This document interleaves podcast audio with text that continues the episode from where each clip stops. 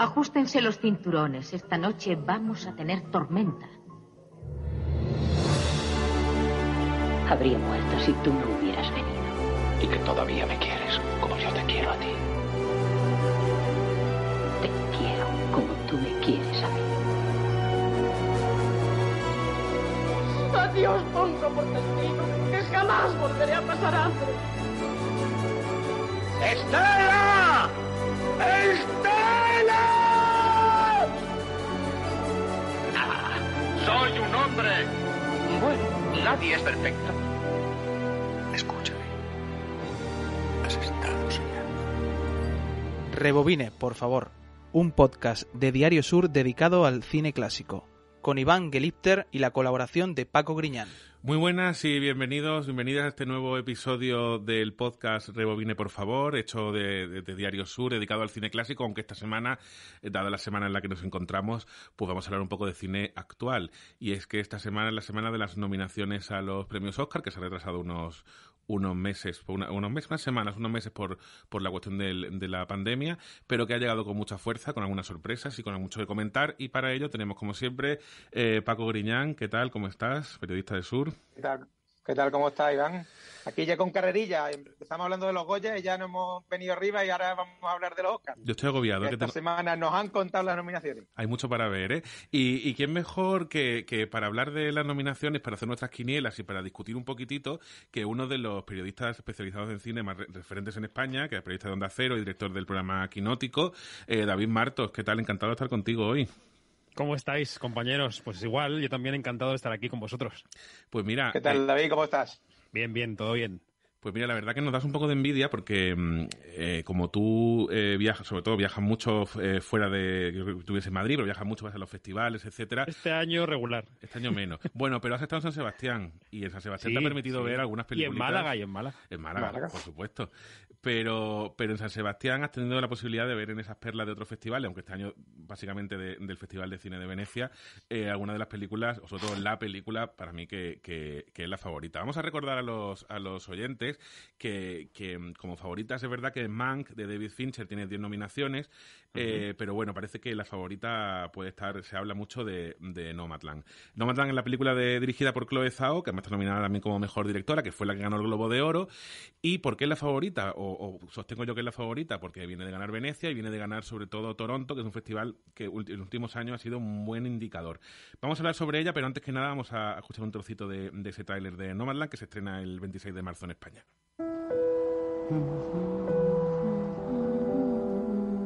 Tú eres una de esas afortunadas que puede viajar a donde quiera. Sí, señora, ya lo sé. Y a veces os llaman nómadas. Mi madre dice que no tienes dónde vivir, ¿es verdad? No, sí que tengo donde vivir. Lo que no tengo es una casa. No es lo mismo, ¿verdad? No. Bueno, a mí es que ya la música tengo que reconocer que yo tengo... eh, vamos, me gusta mucho la, la, la anterior película de Chloe Zhao, de Ryder. Eh, David, eh, es la favorita, pero nos decías antes de empezar el programa que a ti te gustó, pero no mucho. ¿O cómo?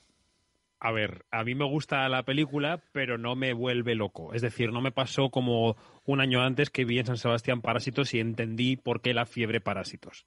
Es decir, este año es un año raro, es un año en el que se ha estrenado lo que se ha estrenado, y en este año creo que la historia de Nomadland cuadra perfectamente con el año pandémico.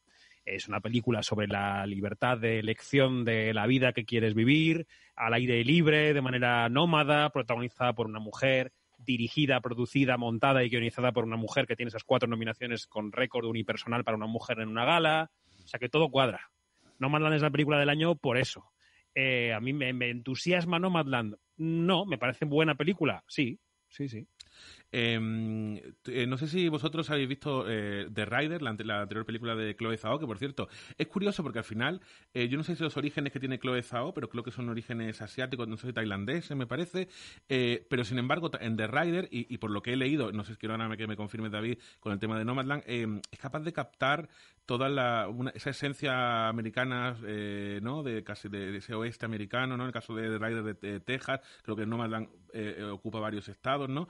Y creo que, mm, que es una cosa que es bastante llamativa, ¿no? En ese sentido. No sé si, si os gustó The Rider, ¿no? Que es la, la anterior pe- película de ella. Paco, ¿tú la has visto? ¿Le llegaste a ver The Rider?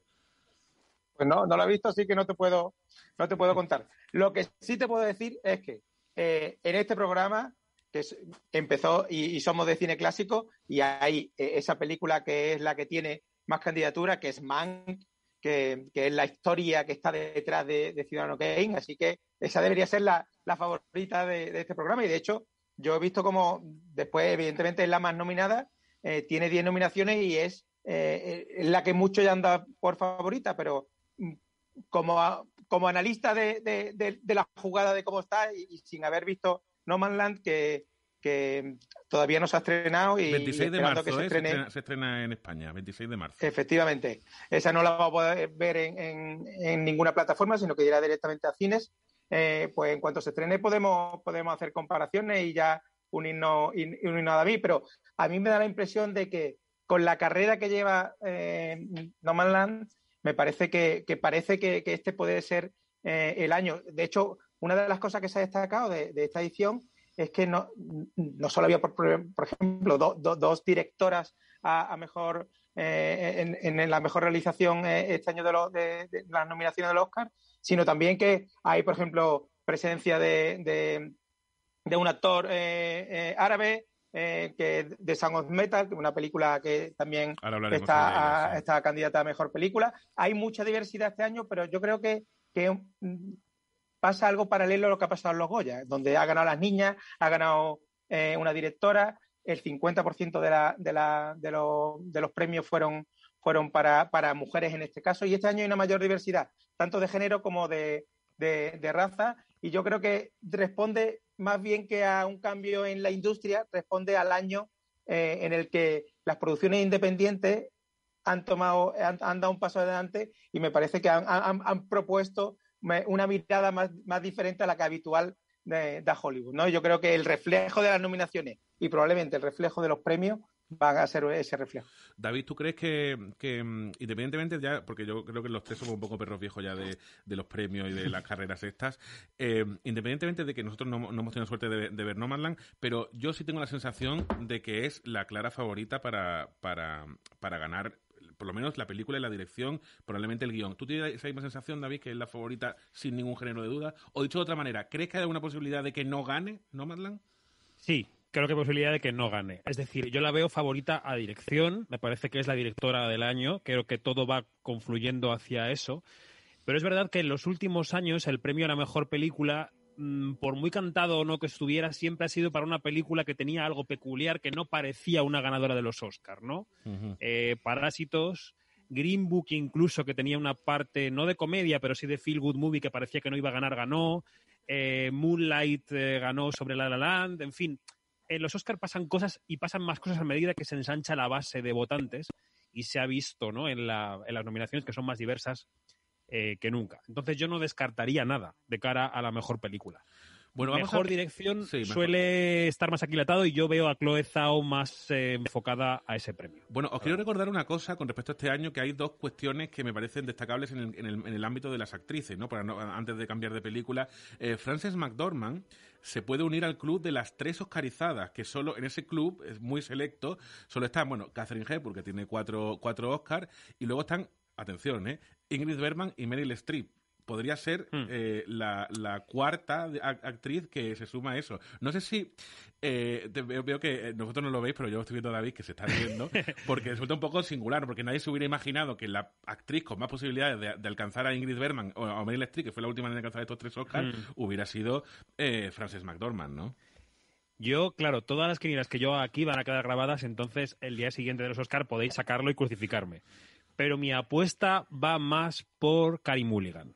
Yo creo que la película Una joven prometedora, que a mí me encanta y quizás sea mi favorita de este año, si queréis luego comentamos, em, creo que esa típica película que se va a ir con un premio que le, que le, digamos, le sirve como símbolo y puede ser el premio a la mejor actriz. Yo creo que yo veo más a Carey Mulligan ganando su Oscar, su, su Oscar que, es, que, que a Francis batiendo el récord. Yo, ¿eh? A mí, Paco, ¿a ti, te, a ti te, imaginabas que Frances McDormand se convertiría en el gran referente, ¿no? Después de Meryl... Digo, siempre hablamos, ojo, que, que, no hablamos de que sea mejor o peor actriz, hablamos de reconocimientos como Oscar. Hombre, yo opino que, que es insultante que Bette Davis no tenga solamente dos Oscars, pero en la realidad me tengo que asumir que la realidad es la que es, ¿no? Pero en este caso, al final resulta que, que me, me, llama la atención que alguien como Frances McDormand, que no es la típica, no, no cumple el perfil típico de actriz de Hollywood en muchos aspectos, ¿vale? Pudiera llegar a estar en ese, en ese podium, ¿no? tan, tan, en fin, que los Oscar van a cumplir 100 años y no hay solamente tres actrices que tienen, que tienen tres premios. ¿eh? Mm. El Oscar, la verdad que mm, reparte justicia, pero no siempre hacen justicia. Eh, y hay tantos actores que se merecerían tener un Oscar y no lo tienen, que, empezando por ahí, bueno, pues que, que, en ese grupo estén, ella está esperando de todas formas. Frances McDormand me parece que es una de esas actrices que con el tiempo ha ido ganando una presencia en pantalla que a mí particularmente me parece una actriz formidable y que forme parte de ese selecto grupo, o sea, no me extraña en absoluto porque creo que también es heredera, fíjate, sin perder, además, en ese caso es sin perder su independencia, eh, porque ella viene de, ese cine independiente, sin perder esa señal de identidad, es capaz de llegar a, casi a, convertirse como los grandes actores y si gana, de estudio, entre comillas. ¿no? Y si gana, habría ganado los tres premios por tres películas bastante independientes, hay que decirlo. Porque, Efectivamente, por eso lo decía. Ese anuncios de las afueras no es una superproducción y, y, bueno, y Fargo en su momento, verdad que de los hermanos Cohen, pero tampoco Fargo en su momento era una superproducción. ¿no? Los hermanos Cohen no eran los que quienes son ahora, ¿no? Yo creo que eso es importante. Yo yo creo, eh, yo no soy el experto en este tema porque sería mi compañero Fernando de Luis es el que mejor lo explica, pero los Oscars se funcionan con un sistema de votos preferenciales que en el voto a la mejor película funciona de manera que acaba ganando la película que más consenso despierta. Hmm. No la que más números uno despierta en las papeletas, sino la que más gusta en general, ¿no? Claro. Yo creo que este panorama de este año nos puede llevar al siguiente panorama. A ver. Mank, Mank, mejor película. Bueno, espera un segundo, antes de que siga. Vamos a escuchar el tráiler de Mank y, y, y, escuchamos la, la, los pronósticos. Tell the story you know. Hello, everyone. Make yourself to home, Mr. Mankowitz, or shall I call you Herman? Please, call me Mank. Mank. Mank. Mank. Mank. Mank. This is Herman Mankowitz, but we're to call him Mank. Mankowitz. Herman Mankiewicz, New York. Bueno, David, te he cortado. Decías que Mank eh, es, la, que más nominaciones tiene, pero para mí, y ahora, te doy la palabra, tiene un problema, y es que no está nominado el guion, cosa que me ha, me ha resultado muy sorprendente, aunque Green Book tampoco estuvo nominado el guion, y, el perdón, en la dirección y sí ganó. Hmm. A mí que Green Book me parece un horror, ya que lo, la que lo, ha salido. No, no, me canso de, decirlo. Pero bueno, decías que, crees que Mank tiene más posibilidades quizá que Nomadland y No, yo voy a, voy a contar un pelín muy, muy sucintamente cómo funciona el sistema este de votos. Es decir, los académicos rellenan una papeleta en la que ponen cuál es su número uno, cuál es su número dos, cuál es su número tres. Si los números uno superan el 50% de los votos en la primera ronda, digamos, esa película gana. Y si no ocurre, lo que pasa es que la segunda más votada, o sea, perdón, la última más votada, la que ha quedado en el número 8 en este caso, se vuelve a repartir en los montones según el número 1 que ponga en cada papeleta. Entonces así va, va habiendo consenso, ¿no? Em, yo creo que mucha gente votará de 1 a Nomadland, mucha otra gente votará de número 1 a las películas más de las minorías, pues Judas, Judas and the Black Messiah o Minari o en fin. Y creo que Mank puede ser una opción de medio la que, la que tenga varios unos, muchos doses, algunos treses, ahí en ese terreno es donde se gana la mejor película. Entonces, podría ganar Nomadland, pero creo que no sería de extrañar que nos encontramos con un panorama en el que Mank consiguiera la mejor película, Chloe Zhao mejor dirección, mejor actriz Carey Mulligan y mejor actor, por ejemplo, Chadwick Boseman, porque la Academia le debe un homenaje. Esto es así. Entonces, eh, yo, ese reparto a mí no me parecería descabellado verlo el 25 de abril. ¿eh? Paco, ¿tú qué opinas? También a ti, a ti Man te gustó, ¿verdad? A mí, me gustó mucho Man. A mí, a mí Man no me gustó, a mí me encantó las cosas como son. De todas formas, no, no, no me atrevo a hacer eh, todavía una quiniela porque mm, no tengo todavía todos los elementos de juicio. Lo que sí, eh, a, la, opción de mejor película, voy a decir una cosa y la contraria. Es decir, a mí me encanta Man y, creo que mm, creo que como película eh, e-, es una maravilla. Me parece que David Fincher ha hecho lo que le da la gana mm, con Orson Welles en la cabeza y ha hecho una auténtica maravilla usando a ese Orson Welles no solo en la historia, sino en, la forma de, rodarla en blanco y negro para empezar. Eh, eh, y además con esos planos que, que, que reinterpreta de lo que, de lo que había hecho y reinventado el propio Orson Welles en Ciudadano Kane, a mí me parece una maravilla. Y aparte la historia me encanta. Esa historia, eh, y, y, reconozco además que me ha descubierto para todo, Joseph Leo Mankiewicz era, era el, el, el Mankiewicz, pero de pronto Hmm. sabíamos que tenía un hermano, pero no sabíamos que, que, que, era tan genio. Y la verdad que en la película, como lo retrata y tiene escenas eh, maravillosas, el primer podcast que tuvimos con Antonio Bandera, que precisamente hablamos de Orson Welles, por otra película, pero hablamos de, de Man. A mí esa escena que tienen los guionistas en la que se, se mm, hablan de una historia sobre la marcha ante el jefe del estudio, me parece una, una maravilla eh, auténtica. Creo que es un guion fantástico. Me parece increíble que no esté nominada el guion. Es que me, me, no, no, me cabe, no me cabe Yo en la lo- cabeza. Además, lo entiendo, imagino ¿eh? que a Fincher le ha tenido que doler porque era un guion de su padre. Era un guion de su padre Sí, que él sí. Ha, ha rescatado y que, y, que, y que ha convertido en esta película maravillosa. Y iba a decir que iba a hacer lo contrario mm, porque eh, esta película la produce Netflix y todavía Netflix tiene la cuenta pendiente de ganar en, en los Oscars.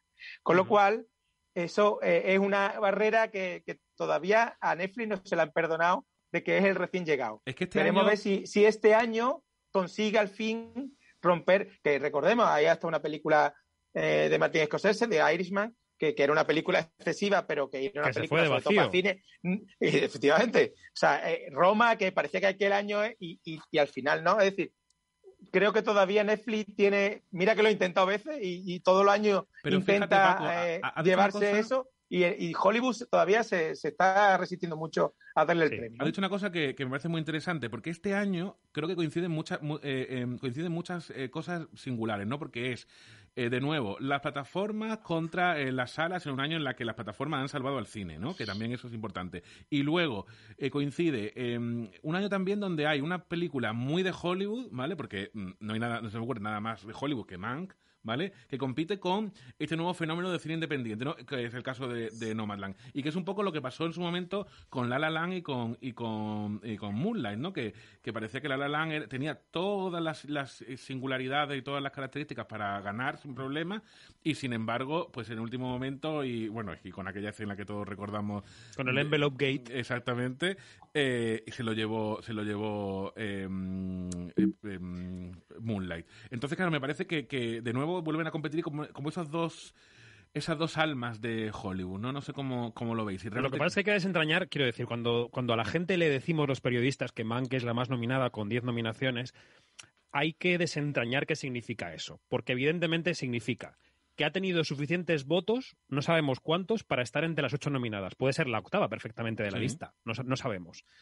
Que Fincher está entre los mejores directores, bien. Que Gary Oldman y Amanda Seyfried eran dos interpretaciones del año, estaba claro. Pero luego, esos son cuatro nominaciones. Luego está la fotografía, el diseño del vestuario, está la, el, el, em, Pero no está el montaje, no está el montaje. Ahí, está el otro tema de que parece que si Ahí no está. te nominan al montaje o no ganas el montaje, no ganas la mejor película, ¿no? Ahí está, o sea, digamos que tiene razones a favor y razones en contra. Exacto. Eh, está un poco ahí en la media de la academia, en una academia que no acaba, que acaba, de- no acaba de ser nueva del todo, pero no, no es la misma que hace 10 años. Entonces, yo creo que ahí está un poco la cosa. Y sobre Netflix, y ya termino rápidamente, eh, es verdad que se está hablando mucho de todas las nominaciones que tiene Netflix en esta edición, que son muchas, eh, son 35, si no me equivoco, eh, pero por, por un número reducido de películas. Es decir, al final, en mejor película ha colado dos.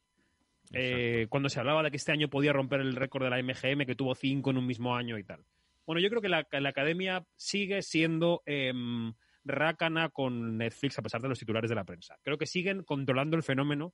Creo que están preocupadísimos por las salas, como todos nosotros. Y creo que esto mm, es un mensaje mixto. O sea, con las plataformas sí, pero no del todo. Es lo que yo pienso. Ujú. Yo estoy que de- los premios a veces los vemos solo como películas, pero todos estos premios los da una industria que tiene muchas historias por debajo, que tienen muchas veces las que hay que leer y son las que al final determinan que una película al final, que, que todas las películas que llegan ahí, ninguna es mala, pero que al final gane una y otra, a veces depende no tanto de la calidad de la película como de quién está detrás de la película y cómo ven Bueno, desde la propia industria esa Te voy a película. decir ¿no? una cosa, eso de que no todas son malas, a mí me vais a perdonar, pero yo, de las que. No, no- no de las. Bueno, quizá no, tanto. quizá perdona, tanto de yo insisto, no serán malas, a lo mejor hay alguna solo entretenida, pero que sea entretenida no quiere porque sea. ¿Cuál odias, Bueno, mira, ¿Cuál odias? voy, voy a ser muy claro. Pues Green Book le acaba de decir, pero Green Bueno, Book Green Book, Green Book me pareció, Green Book me pareció- digo, de este año. No, Green Book, Green Book me parece una tomadura de pelo. Pero no, no, de este año yo, y ahora vamos a poner el corte porque está nominado Chadwick Boseman, pero a mí me parece que la película de Matt Rainey's Black Bottom es una película mala, fallida, aburrida y que quizás lo único más destacable sea el ratito de Chadwick Boseman y un poco Viola Davis, pero que tampoco Viola Davis le he visto papeles mil veces mejores. Vamos a escuchar un trocito del trailer y ahora comentamos la que quería comentar lo de Chadwick Boseman. To do is be an empty world without the blues. I try to take that emptiness and fill it up with something.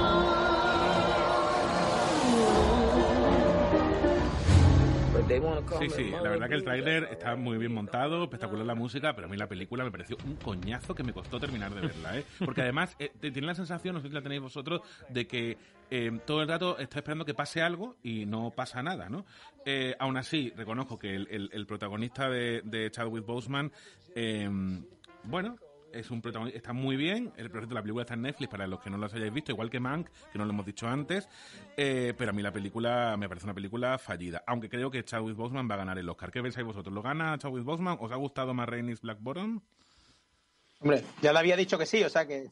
Yo, yo no la odio tanto como tú, quiero decir. Eh, me, me parece que podría haber dado más. Yo también tengo una opinión sobre. Este año, yo creo que salvo The Father, que ha pillado un poco, las películas basadas en obras de teatro se han quedado un poco ahí apeadas, ¿no? One Night in Miami, que era una película muy candidata a esos Oscar, que tiene directora, Regina King, que ha ganado un Oscar.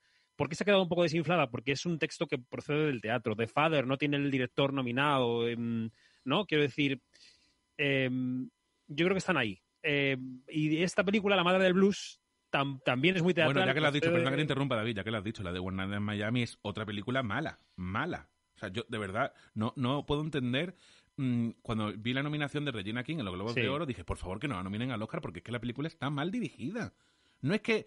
O sea, no- la película tiene un fallo principal y es la dirección, desde mi punto de vista. ¿eh? Entonces yo me mosqué mucho cuando vi la nominación de los Globos de Oro. Afortunadamente, los Oscars lo han corregido un poco. Perdón que te he interrumpido, pero es que esas dos películas, no. esas dos películas, tanto Matt Rainey como, como, eh, como One Night in Miami, parecen dos películas muy regulares. Yo quiero, yo, yo creo que tienen una, es que son apuestas de- demasiado poco cinematográficas para mi, para mi gusto. Igual que The Father se inventa un universo cinematográfico para trasladar eh, algo que me habría gustado ver en teatro, como lo hacen, el- el- los procesos mentales de Anthony Hopkins, ¿no? Igual que ahí hay trucos y, y hay decisiones más de cine, eh, One Night in Miami y La Madre del Blues arriesgan menos, y yo creo que eso les ha pesado, ¿no? Es lo que yo diría. Paco, ¿tú también, a ti te han gustado? No sé si has visto alguna de, de las dos películas, porque son sobre todo una... Pues yo- creo que este, de lo de, por ejemplo, lo de Chadwick Boseman, es el caso este de, de que a veces en la industria se, se pagan también cuentas pendientes y no solo se, se atiende a, la, a, la- a las Pues a. James, ¿no? Dean no, que- Dean se lo dieron, ¿eh? A James Dean no, James bueno, Dean no James Dean tuvieron tal vez que se murió demasiado pronto. Pero, eh, de todas formas. Digo- eh, digo el lo Oscar que póstumo, quiero decir por es que, en- por ejemplo, en, en- en los mejores papeles, acaba de decir The Father. Yo, yo también iba a citarla ahora porque me parece una película mm, de las que hay ahí, una de las más sobresalientes. Yo tengo que decir que salí con un pellizquito de- del cine mm, importante. Y la interpretación de Hopkins, Hopkins es increíble. Es, el, el tío está fantástico. Y Gary Oldman en Man también. Bueno, Gary Oldman que donde lo ponga, incluso tirándole una cama y dile no te puedes mover, igual te hace lo que sea. Me parece, me parece increíble Gary Oldman con, con Yo- todo lo que es capaz de hacer. Lo que sí me parece es que estas películas eh, eh, toca este año el que toca y, y por mucho que, que tal vez nos parezca o pensemos, eh, eh, es lo que hay y, y no va a haber cambio. Yo creo que Chadwick Boseman y su posible Oscar son producto del tiempo que vivimos. Es decir, no quiero decir que sea una cuota, no es lo que estoy diciendo, me parece un muy buen actor. Lo que quiero decir es que ahora mismo es un símbolo, un símbolo recién fallecido. Eso, recordamos a los ¿Cuál es su oyentes película que- bandera? que Perdón, que termino enseguida, termino Sí. enseguida. Eh, su película bandera es Black Panther, ¿no? Es una película de Marvel. Si hay que darle un Oscar a alguien que su, cuya carrera se ha basado en películas de Marvel, creo, bajo mi punto de vista, que va antes Robert Downey Jr.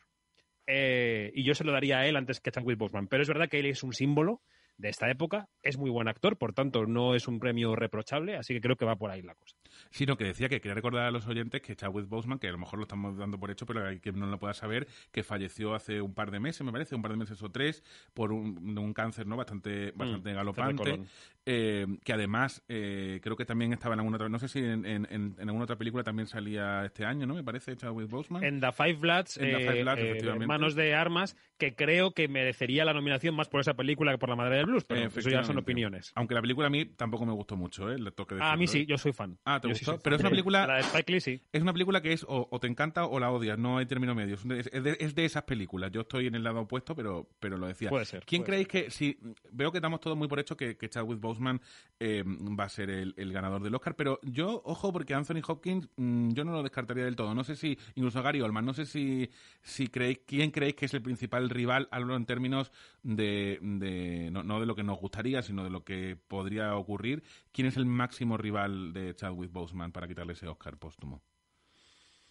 David. Es una categoría complicada, ¿eh? Yo, fíjate, Mm. eh, no sé si decirte que antes de Hopkins veo... eh, Voy a decir una cosa un poco loca, pero a mí Riz Ahmed por Sound of Metal no me parece descabellado tampoco. Está muy Porque bien, es un ¿eh? tipo de la industria que lo hace muy bien y los papeles de discapacidad, en cierto sentido, en Hollywood tiran mucho. Eh, no sé qué decirte. Si él sería el rival a batir, ¿no? No lo sé. Es verdad que Hopkins está muy bien, es muy querido y tal, ya tiene Oscar. Eh, Gary Oldman ya tiene Oscar. Steven Yeun no lo veo tanto, el actor No. de Minari, pero bueno, mm, yo lo veo así, ahí lo veo. Bueno, ya que has citado a Riz Ahmed, eh, que me parece que, que además es el, el actor que lleva una película, en este caso también una película independiente, otra de esas películas que tal vez no hubiéramos visto en, en- entre las mejores películas si no llega a ser este año, pero eh, a mí me parece una película que está que, es formidable. Bueno, independiente, y que, pero al igual que producida el padre, por- por déjame- Prime, ¿no? Un Iván, Mm. un momento. A- al igual que el padre, eh, es una película que te cuenta que es capaz de crearte eh, son películas sensoriales diría porque eh, The Sound of Metal en la historia como tú has dicho que un discapacitado es un batería que empieza a perder la, empieza a, quedarse solo. Y la historia del padre es la historia de un padre que, que, eh, también empieza a tener episodios de, al- de Alzheimer. Y son dos películas que te llevan y te, y te llevan a, a esa manera de, eh, como ellos sienten la vida, como de pronto ve el- escucha el sordo la vida y como de pronto ve de manera caótica la vida una persona que tiene Alzheimer, es capaz de llevártelo y, sacarlo de la pantalla y hacerte eh, participe como espectador. Me parece que en eso son dos películas absolutamente sensoriales y, y la de Sound of Metal lo que hace con, e- con e- esa edición de sonido que tiene es para llevarse el Oscar porque me parece que hace mm, es formidable lo que hace. Y por otra parte, como te cuenta la historia el padre, me parece también que lo hace de una manera absolutamente magistral y te deja, como decía antes, con el corazón en un puño porque realmente es una película que te aca- acabas sufriendo Convertir, de, ver convertir y de ponerte historia, en esa piel. Convertir la historia en un thriller, ¿no? Convertir la- la- la- el Alzheimer en un thriller eh, dentro de la cabeza. A mí me parece magistral. A mí me gustó muchísimo El Padre. No entiendo la, que no esté la- las nominaciones como mejor director, pero bueno. Bueno, po- po- hemos hablado de actor protagonista, de actriz protagonista. eh, no sé si tenéis alguna preferencia o, a- bueno, tú habías dicho, habías dicho David que tú que te gustaba Carey Mulligan, pero Sí, sí. sorprendentemente, que es una cosa que me gustaría ver que, que alguien me lo explicara, los BAFTA a Carey Mulligan no la han nominado. No, es que los BAFTA han hecho cosas muy raras este Ya, año. Quiero decir, y, y- y- y parece mentira que en estos tiempos en los que parece que se pueda decir todo, no se pueda decir esto. Es decir, o sea, hemos tenido un debate en Twitter estos días y el compañero Dani Mantilla, digamos, le han dado a él en la cara con esto, eh, sobre las nominaciones de los BAFTA. Los, los BAFTA lo que han hecho ha sido, en ciertas categorías, eh, que un comité elija a los nominados en lugar de que fuera votación popular de la academia.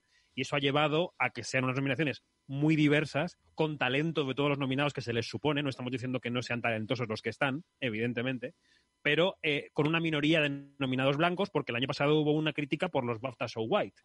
Entonces han dejado fuera cosas muy raras. Los BAFTA son unos premios, los únicos premios nacionales que reflejan poco su cine nacional. Es una cosa un poco absurda. Eh, se han convertido o quieren ser unos premios de la diversidad mundial. Eh, bueno, en fin, eh, yo creo que Carey Mulligan firma la interpretación femenina del año. Eh, y lo vamos, cuando veáis la película, no sé si la habéis visto, pero cuando la veáis me decís lo que pensáis. ¿Le das algún tipo de, posibilidad a Andra Day para ganar el Oscar después de, tras haber ganado sorprendentemente el Globo de Oro o es una o el Globo de Oro fue casi una cosa exótica que lo ganara, ¿no? Por esa película que todavía aquí en España ni se ha estrenado, ¿eh? siquiera. Pues no lo sé, no sé qué decirte. Los Globos de Oro son conocidos por tener premios excéntricos a, a, a caras nuevas eh, de vez en cuando y esta podría ser esa categoría. A mí me parece que la campaña de esta película de United States versus Billie Holiday no ha sido demasiado grande. Igual sí lo fue entre los 90 votantes de los Globos de Oro. Eh, no, yo no lo veo tanto, pero quiero decir que el día siguiente de los Oscars sacaréis esto y me pondréis verde, así que no sé qué decir. bueno, vamos con, eh, con bueno, que, que, en España, bueno, quiero, una cosa que quiero comentar sobre, hablar un poco sobre el cine europeo eh, y sobre la posibilidad que tiene el cine europeo de llevarse el Oscar a Mejor Película Internacional, pero me ha sorprendido mucho yo lo daba casi, no la nominación, daba el Oscar por hecho a Pedro Almodóvar por La voz dormida como mejor corto, pasó el primer corte, me parece, mm pero no está nominada. Muy buenos tienen que ser los otros los otros cortos que no he visto todavía, pero ¿no, no, no os ha sorprendido que Almodóvar no estuviera nominado? Sí. Pues sí, además teniendo tan buen cartel como él suele tener allí, la verdad que sorprende sorprende que no se haya lo hayan considerado además una película en inglés. Por eso lo digo. O sea, que, que tenía también cierta cierta intencionalidad, ¿no? Pero pero bueno, como a veces, lo, como decía David, a veces los Oscars es que es muy difícil a veces entender cómo, cómo funcionan. Y este es uno de los casos evidentes de, de, de que extraño, ¿no? Pero bueno, creo que, como tú dices, tal vez las películas serán muy buenas, aunque ya sabemos que tampoco tienen que ser excesivamente las películas para que las Mejores que la de Almodóvar. Yo no he visto los cortos, eh, la verdad. He visto el de Almodóvar, evidentemente, lo he disfrutado mucho. Eh, me, supongo que hay dos factores. Eh, el primero puede ser el mismo que llevó a Almodóvar a no presentarse a los Goya, que es dejar paso a nuevas generaciones de cineastas y a nuevos nombres, que eso pueden haberlo decidido los votantes. Para que venga Almodóvar, pues votamos a gente que se está ganando la vida, ¿no? Y la segunda es que quizá Almodóvar les gusta precisamente por ser el Almodóvar que enseña a España, ¿no? Y Almodóvar contando una historia en inglés con Tilda Swinton igual les ha interesado menos. Puede ser. ¿no?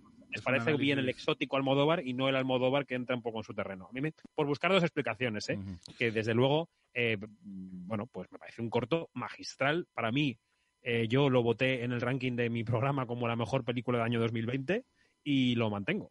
A, me parece a mí, que es una parece, película brutal. Me parece genial. Bueno, pero parece que, salvo sorpresa, que puede haberla, y ya sabemos que son los Oscars, eh, el, el, Oscar a la mejor película internacional se va a venir para, para Europa. Además, se va a venir para Europa para una película que, que ganó la mejor película en, el, en, los premios del cine europeo y que además compitió en, en San Sebastián, aunque no ganó, ganó eh, Matt Mikkelsen como actor, que es eh, otra ronda. Vamos a escuchar un trocito, además en su idioma original, y ahora comentamos.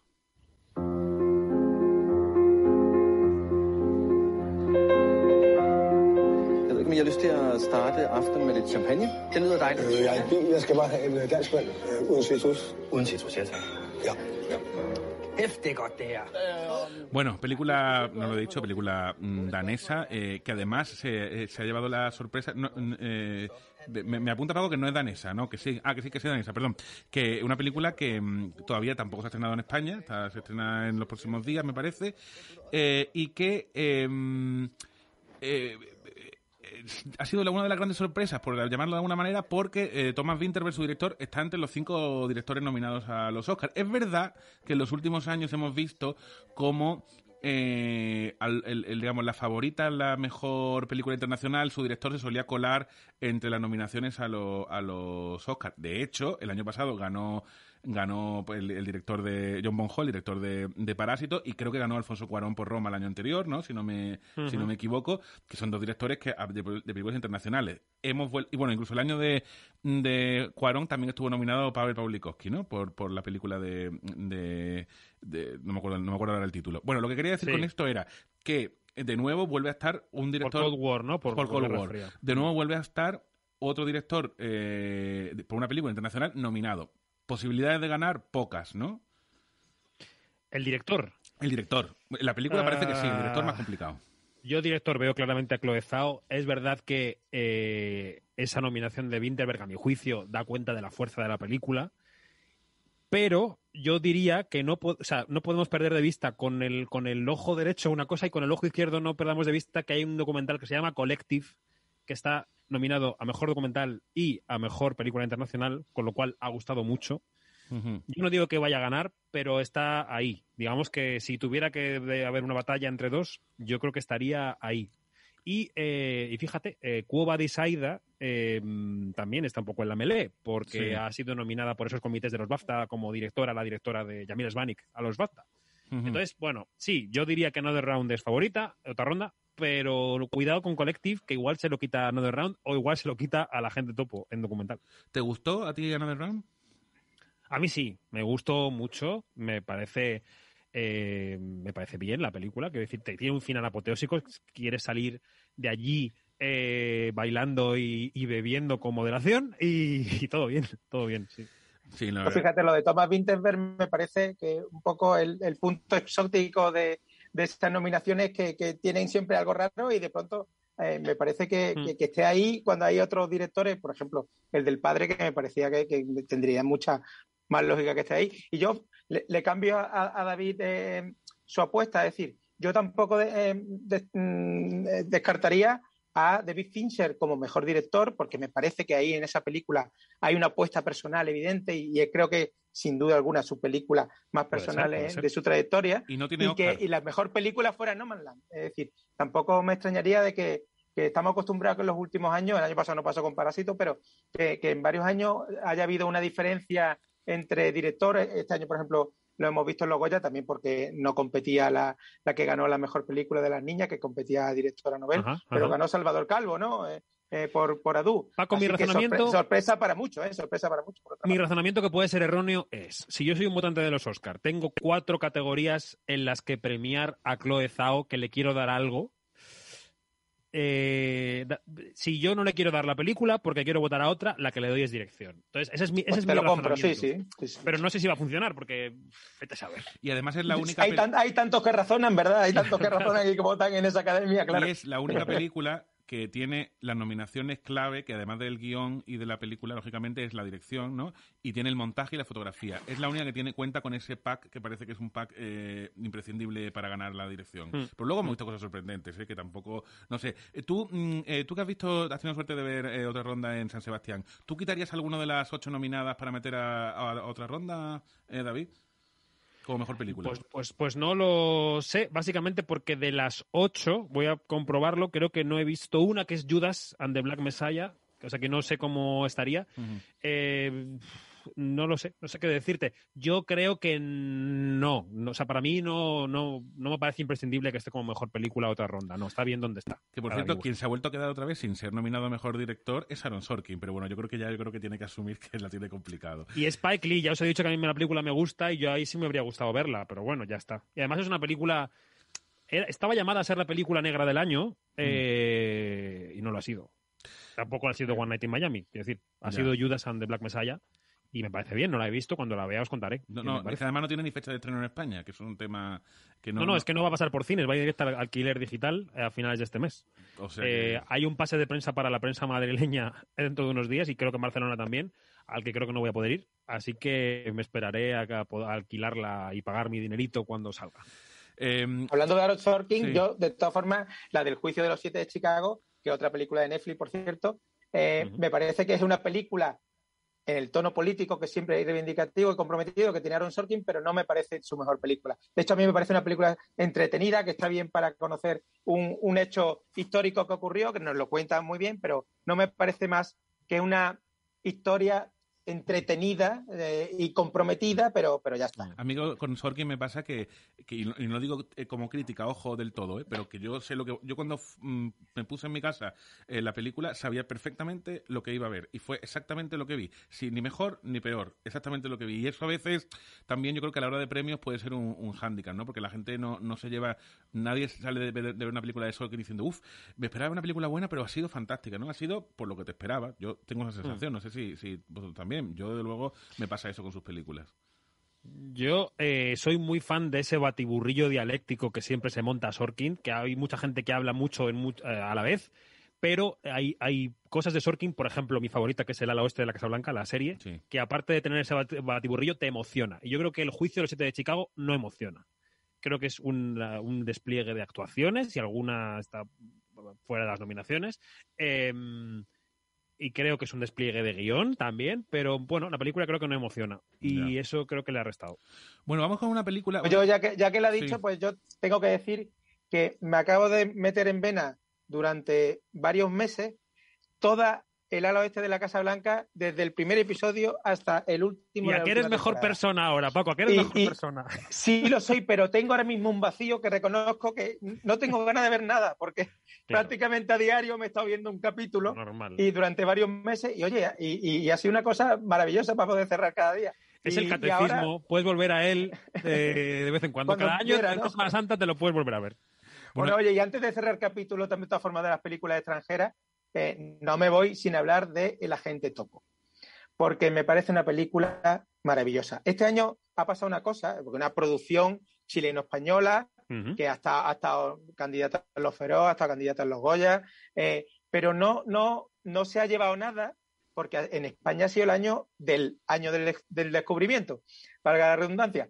Eh, y que es verdad que una película monumental eh, de tres horas y, y pico, que, que es muy recomendable, yo lo vuelvo a decir, mejor ver en cine que, que en una pantalla de casa, aunque sea una, la tele más grande de del mundo, eh, eso eh, eh, hay que verla donde hay que verla, pero que era el año. Y, por ejemplo, este año yo he visto documentales maravillosos en nuestro país, como Anatomía de un Dandy me pareció una película formidable sobre un tipo que, al que todos conocíamos, pero que a la vez era un tipo enigmático como era Paco Es muy de periodistas esa película, ¿eh, Paco? Nos ha Sí, gustado, sí, yo creo, sí. también porque tenemos este oficio. Pero está muy bien hecha Está la bien, película, muy además bien, está muy bien hecha y a mí me gusta porque está muy bien contada la película. Y por otro lado, el agente topo, que de pronto una historia de, de- de- de un, de un octogenario que entra en, en un, en un en un geriátrico eh, para espiar mm, si hay maltrato por, por encargo de una familia, de un interno y tal. Y, y la verdad que una película que de pronto en algún momento te dices, ¿pero esto es un documental o esto es una historia de ficción? Y juega igual. muy bien, efectivamente juega muy bien y te emociona. Es una película que te emociona Mm. y te toca, y te toca además un poco el corazón. Me parece que, que es una película que tiene, parece ficción, pero tiene realidad, eh, eh, es una película muy recomendable. Y ayer cuando escuché que, estaba entre las candidatas a, lo- a los Oscars, me parece formidable también porque tiene coproducción española, es más chilena que española, sin duda alguna, lo que hay es una producción española, pero me parece que es una producción española con mucha vista, que ha sabido ver una historia que, que de las que te llegan y te tocan, y, y recomiendo que va, se va a estrenar en cine. No sé si esta semana o la que viene, ahora mismo me falla la memoria. Esta es, esta es, esta semana. Esta semana, ¿no? Pues yo recomiendo que vayan a verla porque realmente es una película muy recomendable. El agente Topo, nominada como mejor documental. Y bueno, y ahora, ahora que hemos hablado antes de. Que ha roto ahí también, además, no está como mejor película extranjera, es una película que también ha roto Paco, una barrera. Paco, mejor película Como una internacional película hablada en español ha conseguido, ha conseguido la nominación. Mejor película internacional, que te regañan los de la academia. ¿eh? Vale, bueno, que soy de lo antiguo. Oye, vamos con una ex- excentricidad que ha llegado a los Oscars. 14 years ago, I released a movie film which brought great shame to Kazakhstan. Mira, yo os voy a decir una cosa. A mí Borat, la primera, bueno, está bien. Esta me ha gustado muchísimo. Y yo, me encanta que esté nominado como mejor guion adaptado. Me vais a, me vais a matar, ¿eh? Pero reconozco que me ha gustado. Bueno, yo no soy nada de Borat. O sea, soy todo lo contrario a Borat. No, no me apela en absoluto. Pero, eh, fíjate, yo encuentro muchos paralelismos con un señor al que en España no hemos, no hemos reconocido nada este año en ningún lado, que es Santiago Segura. O sea, me parece que Borat es una película, Borat 2, quiero decir, muy valiente. Es una película que cuenta la pandemia, dentro de la pandemia, con gracia, que además se mete en el charco político. Creo que María Bacalova es un descubrimiento. Y ¿Gana el Oscar. David? ¿Gana el Oscar o no, María Bacalova? No sé qué decirte. Yo ahí ojo, estoy lleno de dudas, ¿eh? no, no sé qué decirte. Eh, Está- ojo, por cierto. está- yo creo que la abuela de rival- Minari se lo lleva. Está de rival Glenn Close, que va a ser, es su octava nominación y no tiene ningún Oscar. Ya está bien, ¿no? No, bueno, lo de Glenn Close, lo, lo épico es que hacía mucho tiempo que no ocurría una nominada por la misma película a los Razzie y a los Oscar, por el mismo papel.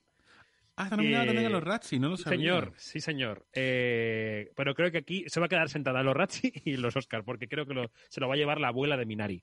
Yu Jung Jun, que es una señora que yo no había visto evidentemente en mi vida, porque tengo esa ignorancia sobre el cine, eh, bueno, actores surcoreanos en Estados Unidos, eh, lamentablemente, y creo que en la película lo borda. Mm, Yo voy con ella totalmente en esa categoría. Por encima de Amanda Seyfried, incluso. Mira que Amanda Seyfried está muy bien en Mank también, ¿eh? Y bueno, y, y Olivia Sí. Colman. Olivia Colman, la verdad que, que ahí lo veo un poco que lo tiene más difícil, pero, pero a mí tanto María Bacalova como, como Amanda Seyfried me gustan mucho las dos. ¿eh? Me tengo pendiente de ver Hilby, que, que yo esperaba no tener que verla porque no apetecía mucho, pero ahora que está nominada, pues ah, lamentablemente... Pues tiene sus cosas, no está tan mal. O sea, quiero decir, tiene, sus momentos chanantes, pero no está tan mal. Yo, bueno, hay que verla. Glenn Close está muy bien, ¿eh? La película, yo no digo que no. De hecho, creo que no se merece el Ratchi, la nominación. Pero mm, pero a mí la abuela de Minari fue lo único que realmente me tocó de la película porque Minari me dejó un poco frío en general. Pero la abuela está súper bien. Oye, Paco, ¿tú, te, a ti te eh, ¿tú eres de Borat o no eres de Borat? Pues mira, primero sobre Minari, yo creo que estamos en el. Después de Parásito, hay cierta moda surcoreana también, o sea que a mí no me extrañaría en absoluto que, que los tiros fueran, fueran por ahí. Y después de Borat, yo tengo que reconocer que no puedo con Borat. Es decir, no, no, no- y no tengo pero, además, o sea, no le, no le salvo.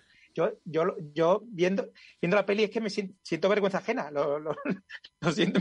Me, me- me- hace sentir muy incómodo. Con lo Esa cual es la intención, que- creo, ¿eh? Que sea su intención y además que, que- que lo, esté, que lo esté consiguiendo. Pero re- reconozco que, que me, me dice poco, me dice poco ese, ese aspecto de payaso. Sí le reconozco, desde luego, la intención.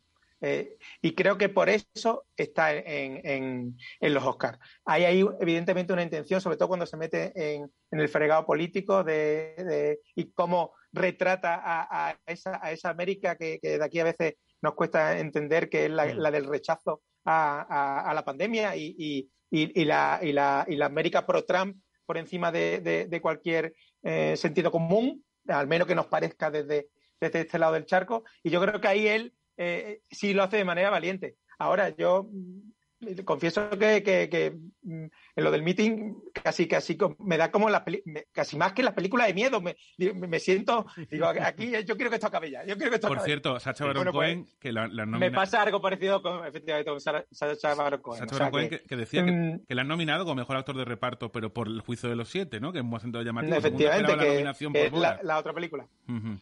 A mí me habría encantado haber nominado a Frank Langella por el juicio de los siete de Chicago. Pero es una preferencia personal. Ese juez a mí me parece Está muy que bien, ¿eh? Súper bien, súper Sí. bien. Bueno, y vamos señor. a terminar con otro, con otro Oscar cantado, yo creo que nadie lo duda. Vamos a escuchar un trocito de este tráiler de Soul, la película de animación del año, y voy a decir mi opinión quizá un poco mm, no tan convencional. Vamos a escucharlo.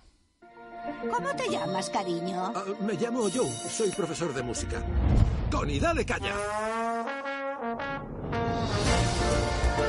Hoy había empezado siendo el mejor día de mi vida. Vuelve esta tarde. Actúas a las 7. ¡Sí! ¡Yahoo! ¿Sabe qué va a poner ahí? Joe Garner. ¡Lo conseguí! ¡Me ha salido un bono! Seguro que te ha pillado por sorpresa. A mí esta película, voy a hacer una broma, ¿eh? me parece es una mezcla entre, entre La Reina del Blues y la que ganó la, de- la otra vez también una película de, de Pixar, la de, la, la de los sentimientos, con- no, no me acuerdo ahora cómo se llama.